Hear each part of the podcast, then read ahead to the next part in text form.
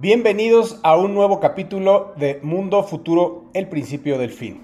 Y como siempre nos acompañan mis hermanos, mis amigos, esos, ese par de, de cerebros fugados de este país, México, que ahora viven en Estados Unidos y allá hacen su vida. Señor Jaime Limón desde Seattle, Washington. ¿Cómo estás, James? Muy bien, gracias. Hola, Jorge, Mario y toda la gente que nos escucha. Acá, cerebro fugado, pero corazón se queda allá. Ese sí queda allá. Mm, queremos el cerebro, no sé si el corazón. pero bueno. es lo que vale, dice. Mario Valle, desde San Francisco, desde, desde la mera bahía ahora, ¿no? Estás en la bahía, no estás en, no estás ahora en Silicon Valley. No, en la mera ciudad, estoy, estoy en la mera ciudad, no en la bahía. Ahorita estoy exactamente en una zona de San Francisco llamada Nob Hill. Muy bonita, muy bonita, con buena vista los edificios de San Francisco. Saludos a todos y todas, bienvenidos a un episodio más de Mundo Futuro y muy contento de estar por aquí con mis carnales. Así es, así es. Este programa es un programa especial porque, bueno, vamos a experimentar un, nuevo formato, vamos a hablar de un tema en especial con todo lo que traemos, que es un poco hablar del, futuro de los sentimientos, del futuro de las relaciones interpersonales del ser humano, del futuro del sexo. Eh, ¿Es posible enamorarse de una inteligencia artificial? ¿Es posible tener sexo virtual? ¿Cuál es realmente el futuro del porn? ¿Habrá posibilidad de teletransportar fluidos en el acto del intercambio? Bueno, pues eso se enterarán ustedes. Recuerden que estamos aquí para explorar el futuro, para inspirarlos, para tener ideas, para generar esta visión colectiva del futuro. Nadie, nadie nunca le va a atinar, nadie nunca va a predecir el futuro, pero sí lo podemos explorar. Así que bienvenidos a Mundo Futuro, comenzamos. Mundo Futuro. Mundo futuro. Mundo futuro. El principio del fin. Es una producción de Sonoro. Con Jorge Alor. Mario Valle y Jaime Limón.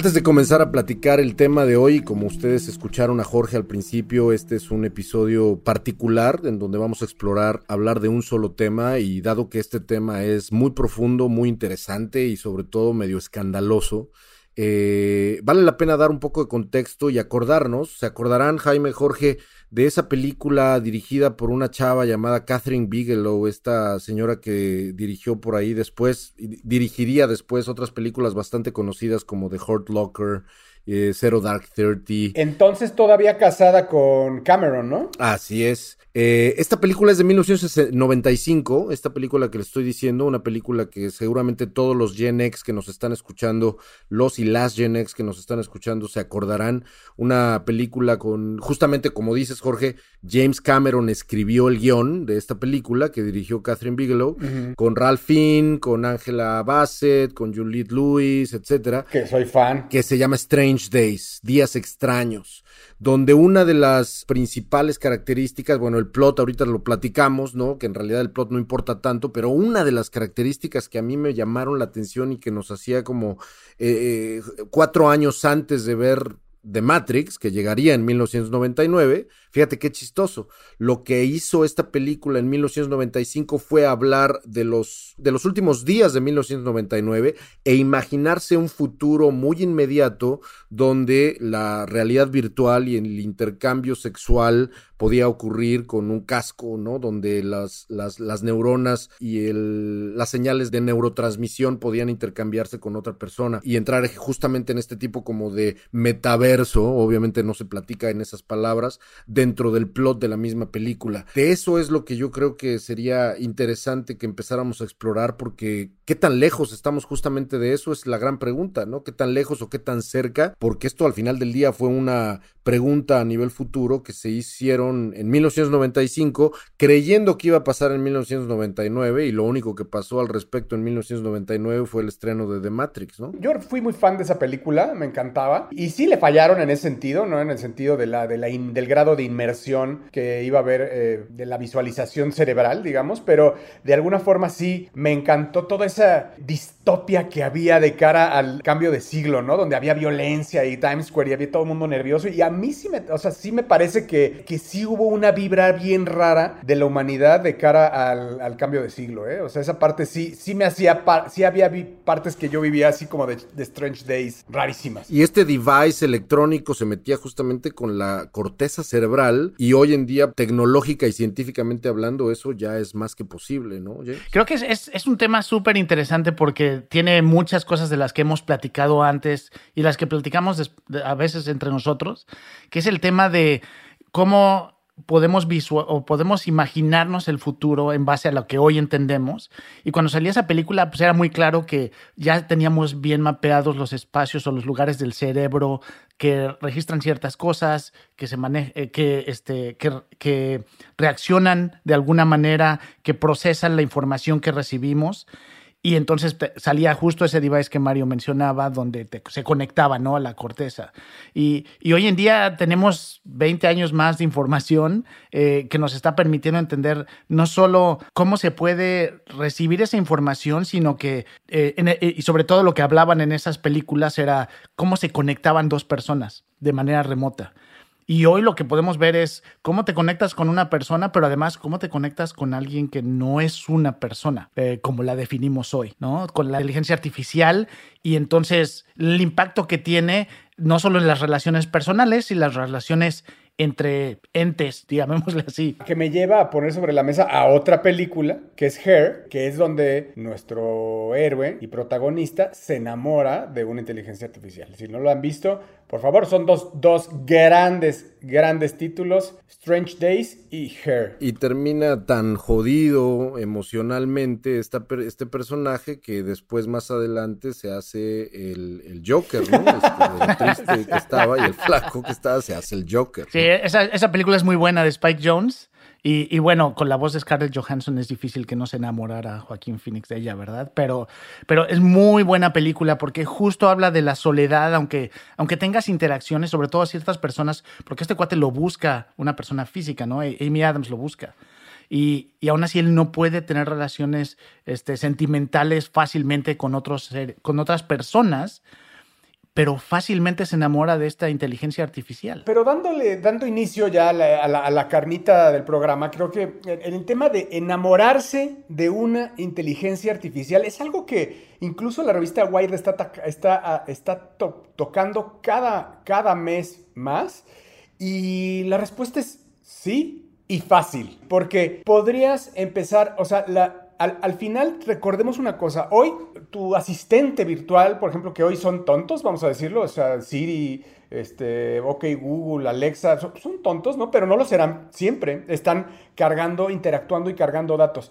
Ya habíamos hablado en este programa de que se están conectando entre todas las, o sea, entre, en una computadora central con todos los datos de todos de, todos y aprendiendo y aprendiendo y aprendiendo. Y cada segundo que pasa, señores, cada segundo que pasamos está aprendiendo, porque hoy están los micrófonos abiertos, están leyendo las conversaciones de WhatsApp, están leyendo los mails, toda la data se está y están aprendiendo. Entonces, si tú tienes este asistente que te ayuda a controlar tu vida, que te ayuda a tomar decisiones en tu vida, que te anima, ¿verdad? Que te anima para decirte que tú puedes, ¿verdad? Que tú estás guapo, que tú eres inteligente, que tú puedes hacerlo, que te, que te dice lo que necesitas escuchar para que las cosas te salen y que te salgan, eso va a crear una adicción y por ende no hay forma que no haya sentimientos metidos en esa relación personal, si ustedes me, pueden eh, admitir el, el término. Es una relación personal. Ahora, si me permiten palomear ese hecho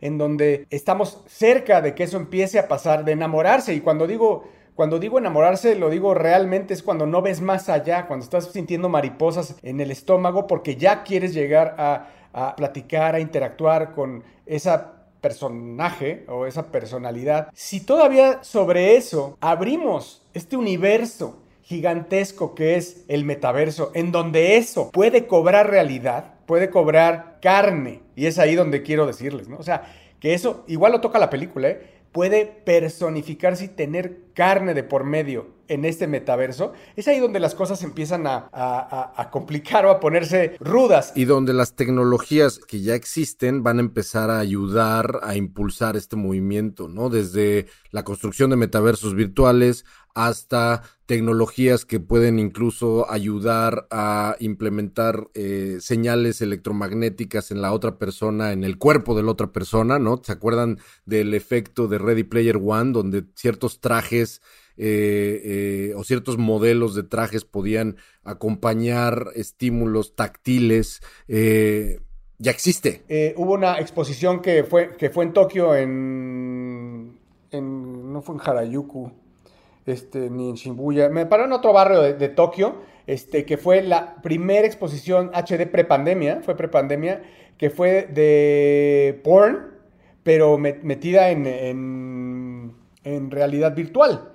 Y la tuvieron que suspender porque era de verdad incontrolable la gente alrededor del centro de exposiciones. Lo hicieron al mismo tiempo de, de, E3, me parece, y era como la. Era, pero era en, Tokio, entonces la gente estaba como entre un tema de videojuegos, no Tokyo Game Show, era como al mismo tiempo que E3. Y, bueno, fue la locura. Estaba viendo los artefactos que habían ahí, y era. Eh, claro que el, tema del VR era meterte en porn con anime, ¿no? Con, o sea, un tema de hentai. Eh, y ahorita quiero, quiero parar ahí la conversación un poco porque quiero llevarlos a hablar del Uncanny Valley, porque lo, hablamos en nuestro, en nuestro episodio pasado, pero es un término que me llama muchísimo la atención, porque para estar en el, en el, momento en donde, en donde Strange Days dice, en donde, te vas a, en donde se va a personificar esta inteligencia artificial, tenemos que cruzar un valle que se llama el Uncanny Valley o el Valle Misterioso, que es esta teoría de un japonés Mashiro Mari, que es un statement, es, una teoría, porque pues realmente no, no, no, no se ha comprobado, pero lo que él dice es muy curioso. Lo que dice es, nosotros, conforme los, conforme los robots tengan cara de, o sea, cara de robots, o sea, de robots como te imaginas un, un brazo electrónico o, o el Asimo, ¿no? Entonces eso no, no nos va a conflictuar a los seres humanos. O sea, cada vez, está bien, cada vez vas, la vista, o sea, la estética del ser humano no le tiene miedo, pero conforme se van acercando a ser humanoides y son, y son fallidos, empiezan a ser como friki para el, para el ser humano. O sea, el ser humano, el, ojo del ser humano empieza a detectar algo que no está bien y, tiene una, y empieza, a generar empieza a generar una repulsión. Y para irnos otra vez a referencias de cine que siempre funcionan, este, está la película de Ex Máquina, no sé si ustedes la llegaron a ver, pero justamente habla de eso, ¿no? De el llegar a tener una forma física para, de una máquina que es por lo menos ante la, a primera vista o a primer este, tacto, por lo menos en la película, eh, no lo reconoces como una máquina. Hoy creo que decir, hoy hablar de lo que está hablando James, hay dos formas de que puedas engañar al ojo. Una es en la vida real, que es lo que habla James, que es el que, que realmente un robot de carne, quiero decir, de, carne y hueso que emula ser un ser humano, realmente hoy estamos lejos. Si ustedes ven, pues todavía la verdad se ven medio freak y parecen hasta zombies, ¿no? E incluso le, dicen ese, pues se, maneja el término, no cruzó el, el Uncanny Valley y, te da hasta miedo, ¿no? O sea, creo que mientras más parezcan muertos, y se el, el, ojo es donde brinca, ¿no? Estás viendo como interactuando con un muerto. Pero espérate, hay un metaverso presente. Y en el metaverso sí puede estar mucho más cerca y ya estamos a nada de cruzar el valle y de engañar, y ya lo hablábamos en otros programas, de engañar al ojo dentro del metaverso. Si el metaverso es lo suficientemente envolvente e inclusivo para saber que estás ahí y cruzar el valle, ahí es donde se va a dar la primera cruzada del valle en el metaverso. El metaverso que estás diciendo, mi Jorge, es justamente el atajo que le va a permitir ¿no? en todo este proceso que estás diciendo, donde nos va a poner en iguales, ¿no? No nada más a los seres humanos nos va a poner en iguales, sino nos va a poner en iguales muy rápido a inteligencias artificiales que van a tomar la forma dentro de esos metaversos, que van a ser exactamente las mismas que las formas que humanos de carne y hueso van a tomar dentro de ese metaverso. O mucho peor, Mario, porque ahí yo te diría, y quiero retomar lo que estábamos diciendo del anime, de la, porque claramente los japoneses japoneses saben cruzar el valle del el Uncanny Valley con su anime. O sea, las muñecas de anime son muñecas hermosas, ¿no? O sea, son, son muñecas preciosas que destacan las particularidades físicas, en este caso de las mujeres, que atraen a los hombres y son hermosas. Y hay un tema bien interesante porque se juntaron dos cosas ahorita. Se juntó, por un lado, todo lo que está pasando con la pandemia, donde de, pronto tus relaciones personales también son digitales, ¿no? Porque estás conectando con, con, la persona a través de una pantalla.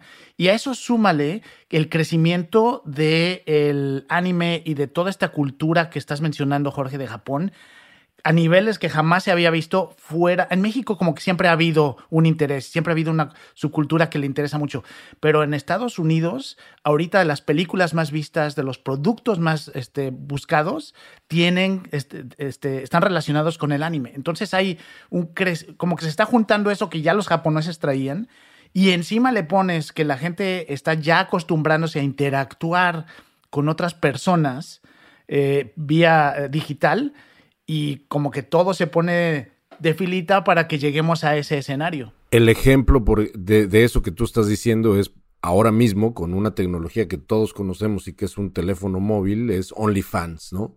Donde OnlyFans hay un montón de personas que están recurriendo temáticamente al hentai, al anime, para crear contenido dentro de OnlyFans, eminentemente erótico, por supuesto, y están dando o abriendo la llave para interactuar con sus usuarios justamente utilizando las, las, las, referencias que estás diciendo, ¿no, James? Ahora imagínense un OnlyFans que permanentemente existe en este nuevo universo, este paralelo fenómeno que va a permitir que le dé un reboot a la civilización, donde zonas rojas, por ejemplo, van a poder existir entre humanos y también inteligencias artificiales, ¿no?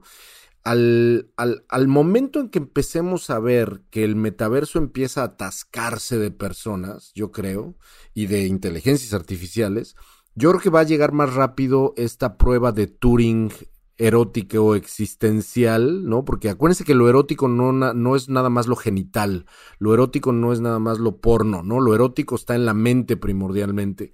Y, en el momento en que llegue una especie de prueba de Turing, que se recordará a todo el mundo que este está basada en el, en, el, en el gran Alan Turing, esta prueba de cómo es posible que una inteligencia artificial engañe a una persona que no es una inteligencia artificial, sino es una persona. Bueno, ahora eso, pero en el plano erótico existencial, va a ser mucho más fácil que suceda en un mundo virtual, en un metaverso inmersivo, ¿no? Es, es regalado que suceda, o sea, eso va a pasar te quiero platicar, les quiero platicar que estuve haciendo pues, como la investigación y me encontré con una plataforma de avatares que se llama IMBU. Seguramente de los que nos escuchan habrá varios que, hay, que yo, yo la verdad no lo conocía. IMBU. IMBU. Y de lo que se trata es que tú, tú tienes un avatar, tú puedes ser hombre o mujer, pero los avatares son hermosos, digamos, ¿no? O sea, están guapos todos. O sea, sea hombre o sea mujer, todos son guapos.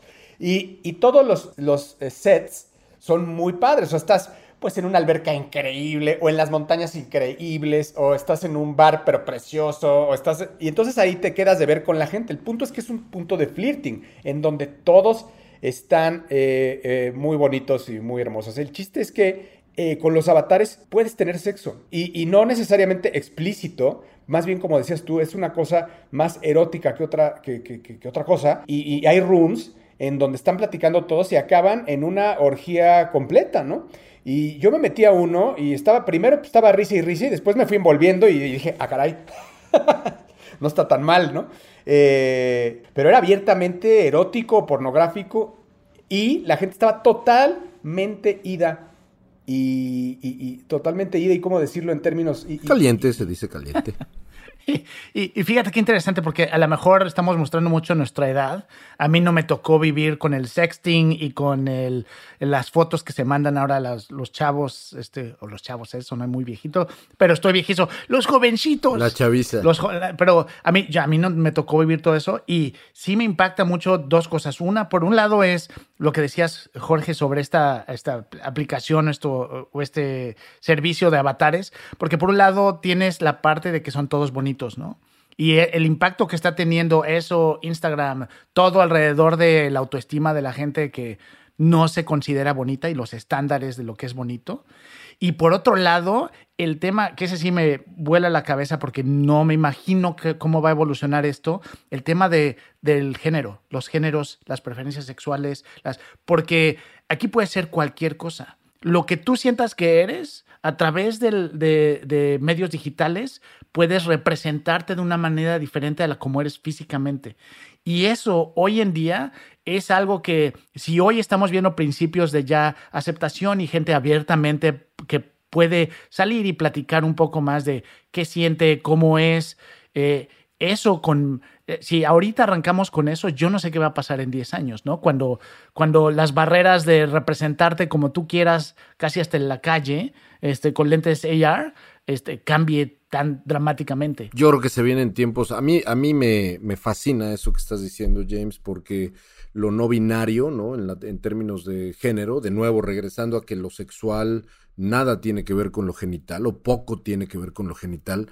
Eh, cuando uno arma, recordando mucho al señor Marshall McLuhan, que es nuestro, uno de los santos patronos de este podcast.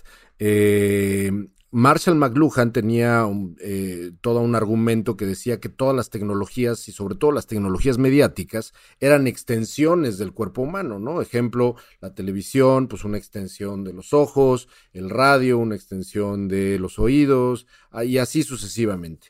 Una de las, una de las cosas que faltan o que faltaron en esa analogía McLuhaniana es el tema genital, ¿no? El tema totalmente de yo tengo un pene y tú tienes una vagina, que es lo que va a extender en términos tecnológicos y eh, puede ser para alguien muy distópico o para alguien muy utópico, ¿no? Positivo o negativo, no me voy a meter en esos temas, pero eso seguía siendo en la mente de decir, bueno, a ver, ¿cómo podemos extender nuestros genitales eróticamente hablando, es decir, mentalmente hablando, utilizando tecnología. Bueno, corte A, el punto com llega, llega el, porno en 2D, etcétera, etcétera. Y eso en realidad simplemente son como un poco parches, ¿no?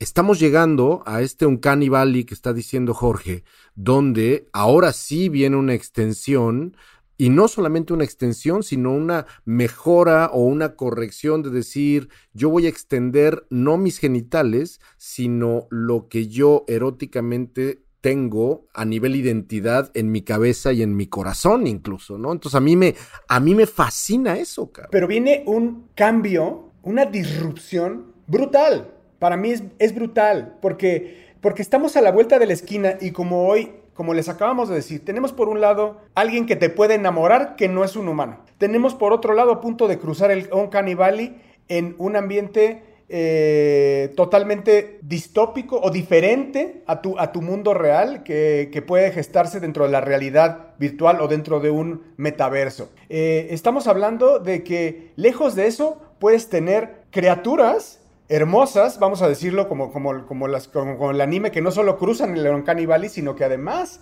pues, son hermosas a los ojos, ¿no?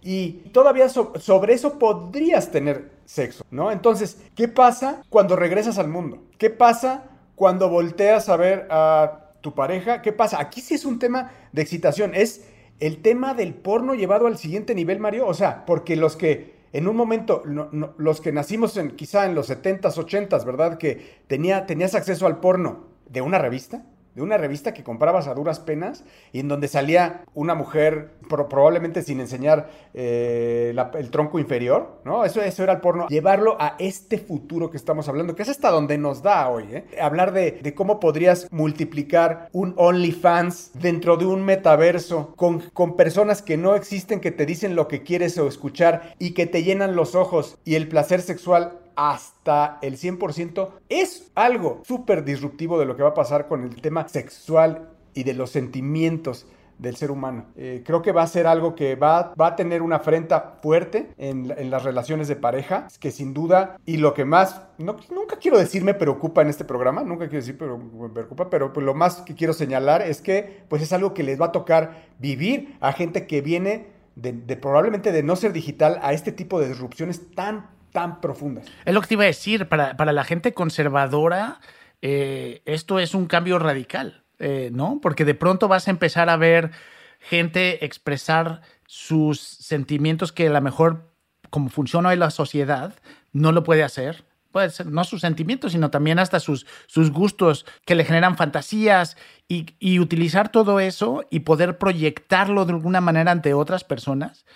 Por un lado, tú no vas a saber realmente con quién hablas, ¿no? Así puede ser que exista esa persona, que sea una inteligencia artificial, pero la otra es para quien haya querido o quiera explorar todas estas diferentes facetas de, del erotismo, lo va a poder hacer sin ningún problema. Imagínate eso, ponle eso frente a alguien que es conservador, que a lo mejor es muy religioso, que es...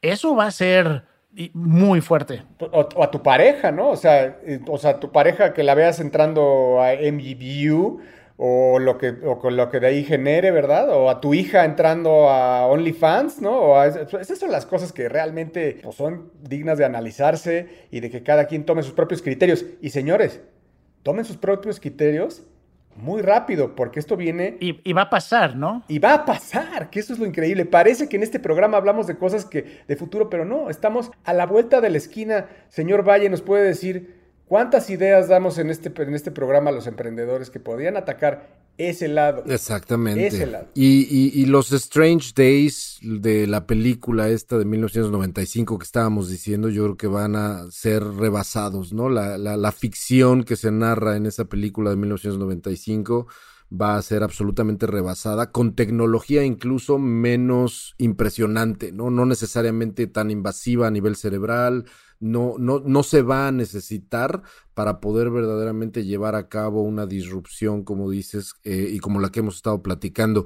El metaverso, ¿no? El, la construcción de esta tecnología o de esta virtualidad en todas sus formas, porque acuérdense que ya ahora todo el mundo está hablando de metaversos, todo el mundo está este, creyendo que va a haber no uno, sino varios metaversos, no importa, ¿no? Si es en el óculos o en todo, pero independientemente de eso, el metaverso, los metaversos es mucho de lo que se dice al tratar de describir qué es un metaverso se le llama el web 3.0, ¿se acuerdan? El web 1.0 fue este web estático completamente de consulta, donde gracias a Mosaic y a Netscape empieza a haber la posibilidad de colgar información que unilateralmente se te entregaba a ti y tú no podías no podías, salvo dar clic a un, a lo mejor una liga de correo electrónico, no podías interactuar con esa experiencia mediática. Ese era el web 1.0, ¿no? Una, una cosa completamente de consulta.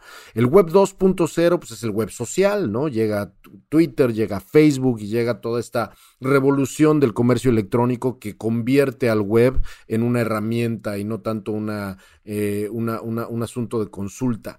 Eh, el Web 3.0, donde gracias a tecnologías como blockchain y a, gracias a tecnologías como VR o realidad aumentada y mucho de lo que hemos estado hablando acá, lo que va a hacer este Web 3.0 es trasladar cosas que no se han trasladado a las tecnologías, a, a, la tecnología web el día de hoy, como la traceabilidad, como la propiedad real, ¿no? De lo que tú eres dueño o no, y específicamente de tu propia identidad o de las posibilidades de tu propia identidad a niveles inmersivos nunca antes vistos, eso es lo que va a hacer posible que el metaverso se convierta en la infraestructura tecnológica y social que va a rebotear a la civilización. Porque dentro de ese metaverso se van a replicar me me medios de producción, maneras de hacer dinero, gente entreteniéndose, gente pasando el tiempo. Y es lo que hemos estado repite, repite, repite acá, que va a haber gente que se va a mudar a ese mundo. A mudar, porque incluso yo pongo, pongo en cuestionamiento,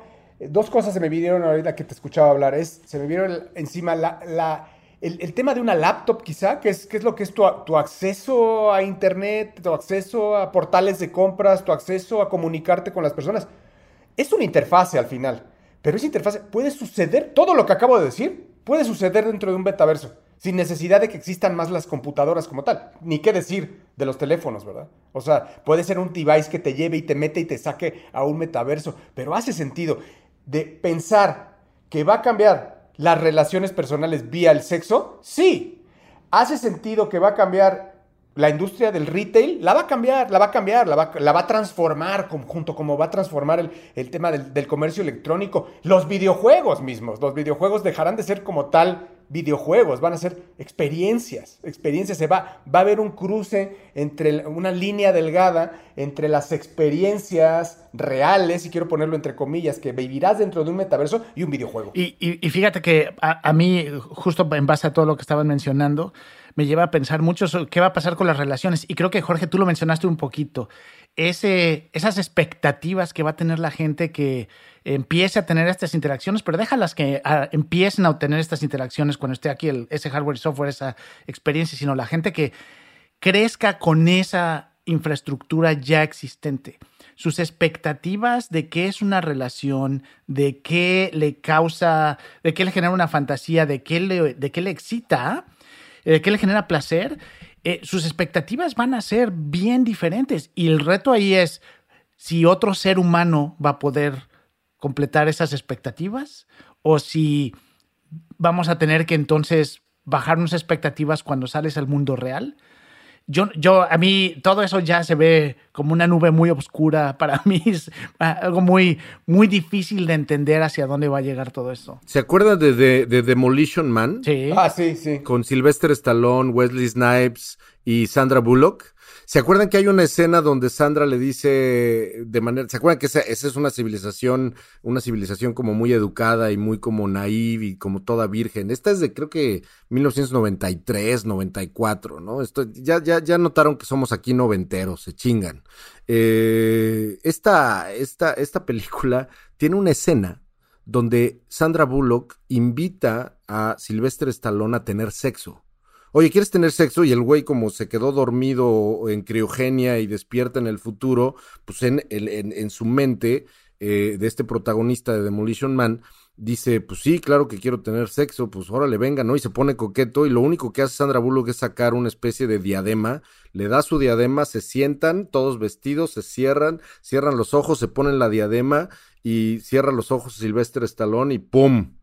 Tuvieron sexo. Creo que, eh, si no me acuerdo en la película, creo que él no le gusta y entonces le dice, no, no. No, no le, no le, no le gusta porque sí funcionó, ¿no? Sí, pero yo no sé eso qué, va qué impacto va a tener en crecimiento demográfico, en sí. Claro, todo esto lo menciono porque a pesar de que se ve muy lejano y muy chistoso, y evidentemente Demolition Man es una película de acción, pero también de comedia muy buena, pues obviamente eso no está tan lejos a lo mejor, ¿no? No, no, pero yo difiero, difiero, no, no, o sea, esto que acabamos de decir, esa nube negra que dice James que está ahí, no está lejana, no está lejana ni chistosa, ¿no? O sea, creo que no está lejana ni chistosa, va a ser un cisma en nuestros valores, ¿no? En nuestros valores va a ser un cisma. Y la gente que crezca en esto, pues bueno, ya y ya, eh, más bien nuestra responsabilidad será ver cómo llevamos, ese, cómo vamos sobrellevando ese tema que nos va a agitar tan fuerte en, el tema de valores.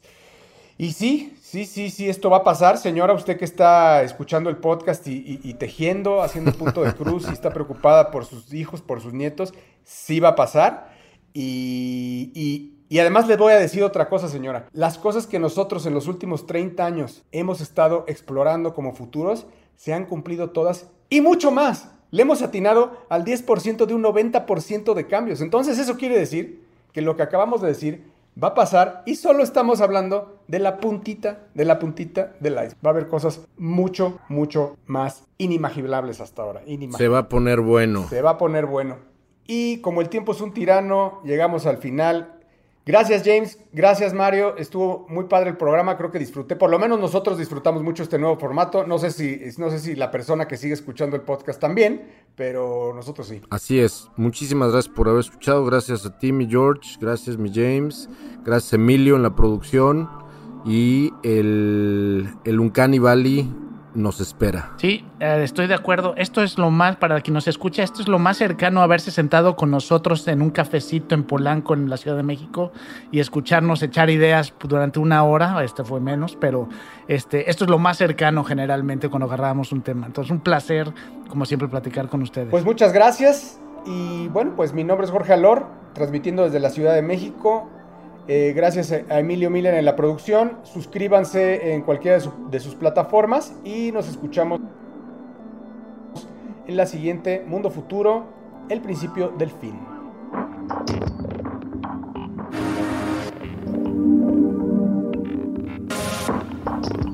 Mundo Futuro. Mundo Futuro es una producción de Sonoro. Suscríbete a Mundo Futuro en Spotify, Apple Podcasts o en tu plataforma predilecta de streaming. Sonoro. With the Lucky Land slots, you can get lucky just about anywhere. This is your captain speaking. Uh, we've got clear runway and the weather's fine, but we're just going to circle up here a while and uh, get lucky. No, no, nothing like that. It's just these cash prizes add up quick. So I suggest you sit back, keep your tray table upright, and start getting lucky. Play for free at LuckyLandSlots.com. Are you feeling lucky? No purchase necessary. Void where prohibited by law. 18 plus terms and conditions apply. See website for details. For the ones who work hard to ensure their crew can always go the extra mile, and the ones who get in early so everyone can go home on time, there's Granger, offering professional grade supplies backed by product experts so you can quickly and easily find what you need. Plus, you can count on access to a committed team ready to go the extra mile for you. Call, clickgranger.com, or just stop by. Granger, for the ones who get it done.